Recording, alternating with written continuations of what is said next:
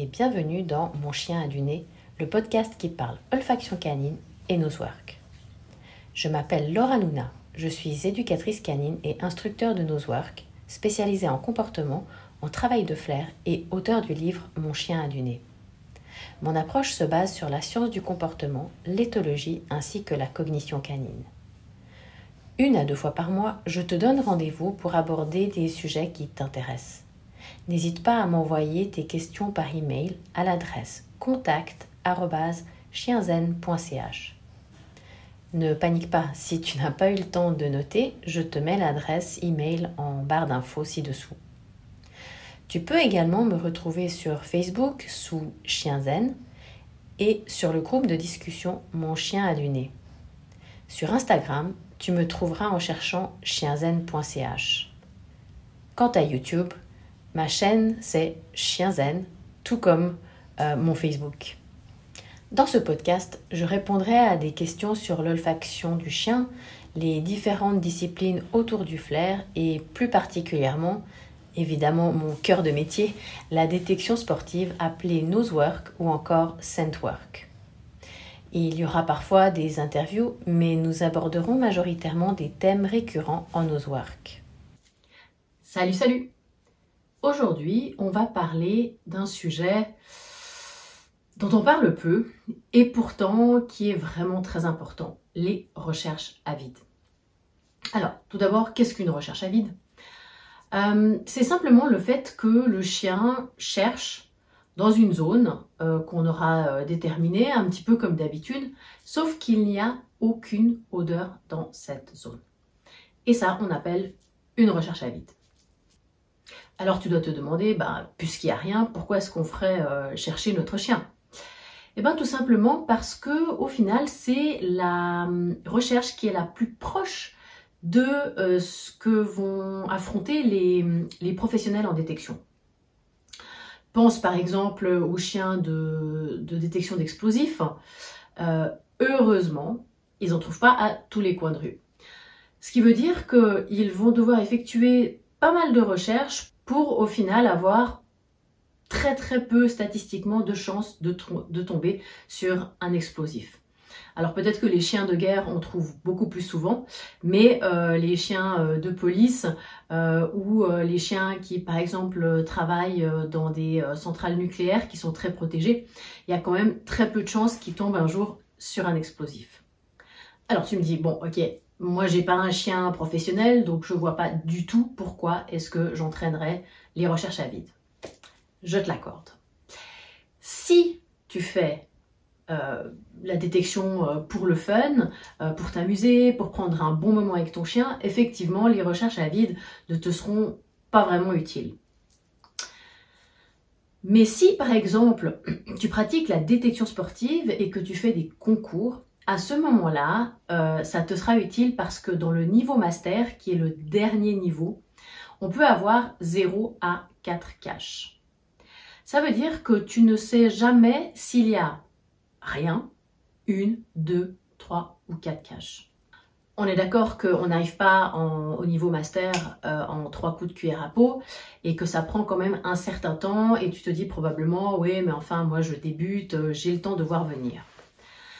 Le truc c'est que si pendant un an, deux ans, peut-être trois ans, ton chien a systématiquement tout le temps trouvé et qu'il a tout le temps été récompensé, on a créé de très très fortes attentes chez ton chien. Euh, lui, il a l'habitude que quand il fait ce jeu-là, il trouve.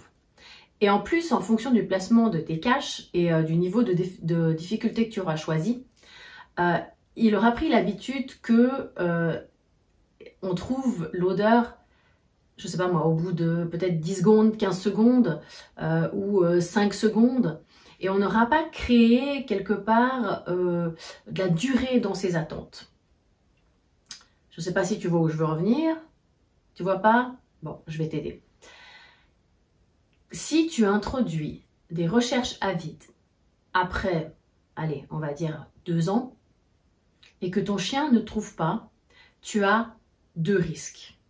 Le premier, c'est que ton chien frustre. Et ça va se manifester comment? Euh, Peut-être qu'il va commencer à courir dans tous les sens, on peut avoir des signaux de stress, on peut avoir un chien qui va se gratter, on peut avoir un chien euh, euh, qui va aboyer, qui va tout simplement se désintéresser. Et ça, c'est certainement pas des choses qu'on souhaite.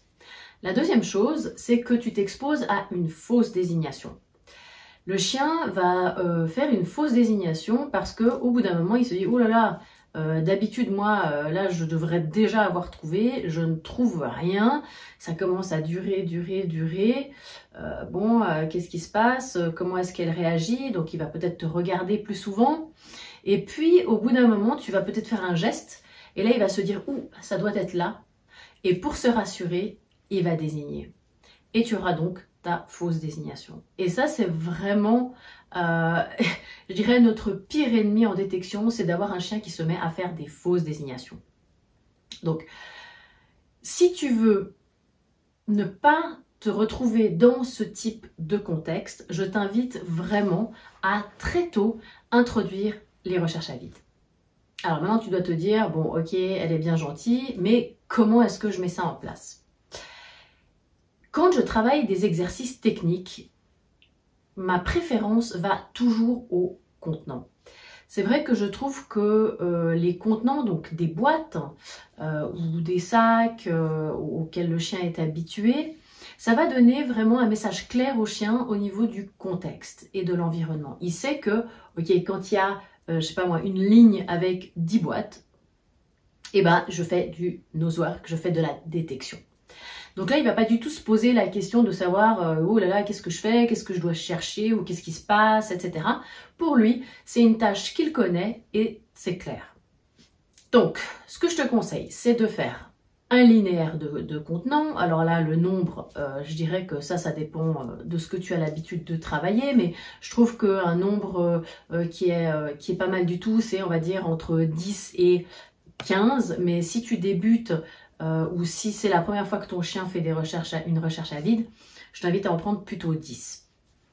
Et ce que tu vas faire, c'est que donc il y a deux choses. Il y a pour l'apprentissage, euh, on peut soit directement commencer avec des recherches à vide, mais moi ce que je préfère, c'est de faire ma recherche et ensuite de finir sur du vide.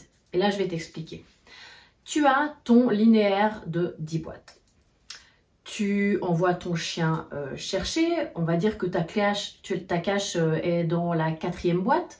Donc ton, ton chien euh, part en recherche, il trouve, il désigne, tu le récompenses.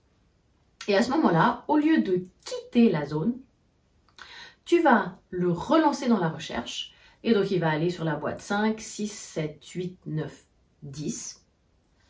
Il n'a rien trouvé. Et à ce moment-là, tu t'éloignes un petit peu avec lui, tu le regardes et tu peux par exemple dire Bah alors, t'as rien trouvé? Bon, bah bravo, t'as cherché.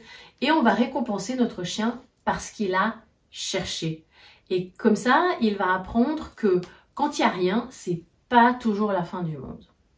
Alors attention toutefois à ne pas prendre de mauvaises habitudes et que le chien au final il se dise euh, oh bah si au bout de cinq boîtes il n'y a rien, euh, je la regarde pour lui dire c'est bon il n'y a rien du tout euh, et puis je vais être récompensé. Parce qu'il y a des chiens qui sont malins et qui vont peut-être se mettre à faire ça. Mais prends l'habitude en fait de, au bout d'un certain nombre, donc tu récompenses ton chien, tu rajoutes des contenants vides et puis une fois que tu es sorti de la zone de recherche, euh, tu peux marquer un petit temps et le féliciter parce qu'il a bien cherché. Alors là, tu te dis, mais attends, euh, on récompense le chien euh, sur rien Eh ben ouais, c'est quelque chose qu'on fait dans le sport, mais que de plus en plus de professionnels font aussi sur le terrain. Tout simplement parce que on veut garder un chien motivé et ça c'est important. Et si on fait des recherches à vide et que le chien ne trouve jamais rien, eh ben on s'expose à l'extinction du comportement. Dans un premier temps, on va avoir une baisse de motivation parce qu'il se dit ouais bon bah, de toute façon je euh, je vais rien trouver. On peut avoir des chiens qui font semblant de chercher. Et, et ensuite, on va avoir l'extinction du comportement, c'est-à-dire qu'on va avoir des chiens, ben, du coup, effectivement, qui ne cherchent plus du tout, euh, et puis qui vont dire, euh, bah, de toute façon, je trouve rien, ce jeu-là, il est nul. Donc c'est important de récompenser aussi les recherches à vide. Et encore une fois, mais pour le chien, il faut que ce soit clair qu'on récompense pas parce qu'il a trouvé, mais parce qu'il a bien cherché, parce qu'il a fourni un effort, parce que on a eu du plaisir de le faire avec lui et que tout travail mérite salaire. Comme je te l'ai dit précédemment, ce qui est important quand tu récompenses sur une recherche à vide, c'est vraiment de le faire en dehors de la zone de recherche. Donc par exemple en concours, les zones sont délimitées. Tu peux le faire aussi chez toi ou si par exemple ta recherche à vide elle est euh, dans une pièce, tu sors de la pièce et là méga fête, bravo mon chien, c'est super et tu le récompenses. Donc une fois que ton chien est habitué à finir sur du vide, tu peux euh, sans autre, par exemple, faire euh, une recherche avec à ce moment-là que du vide sur ton linéaire de contenant. Et une fois que ça, ça fonctionne bien, qu'il a bien compris le concept, tu peux transposer cet exercice à euh, d'autres euh, environnements comme euh, une recherche extérieure, une recherche intérieure ou même une recherche véhicule. Et tu vas procéder de la même façon. Sur ton véhicule, tu vas mettre une odeur à un endroit, ok, ton chien va trouver, tu continues, tu fais le tour de ton véhicule et avant évidemment de retomber sur l'odeur, tu quittes la zone et tu le félicites. Et ça, tu vas le faire exactement de la même façon, comme je l'ai dit, sur euh, aussi les intérieurs et les extérieurs. Voilà, mon petit euh, zoom euh, sur les recherches à vide est terminé. J'espère que ça a été utile. Maintenant, tu as une chose de plus à travailler dans ta to-do list. Si tu as besoin de conseils, j'ai lancé le coaching euh, de Nosework, donc qui se passe entièrement en ligne et à distance. Je me tiens à ta disposition. N'hésite pas à me contacter à contact@chienzen.ch ou te rendre euh, sur euh, ma plateforme de cours en ligne.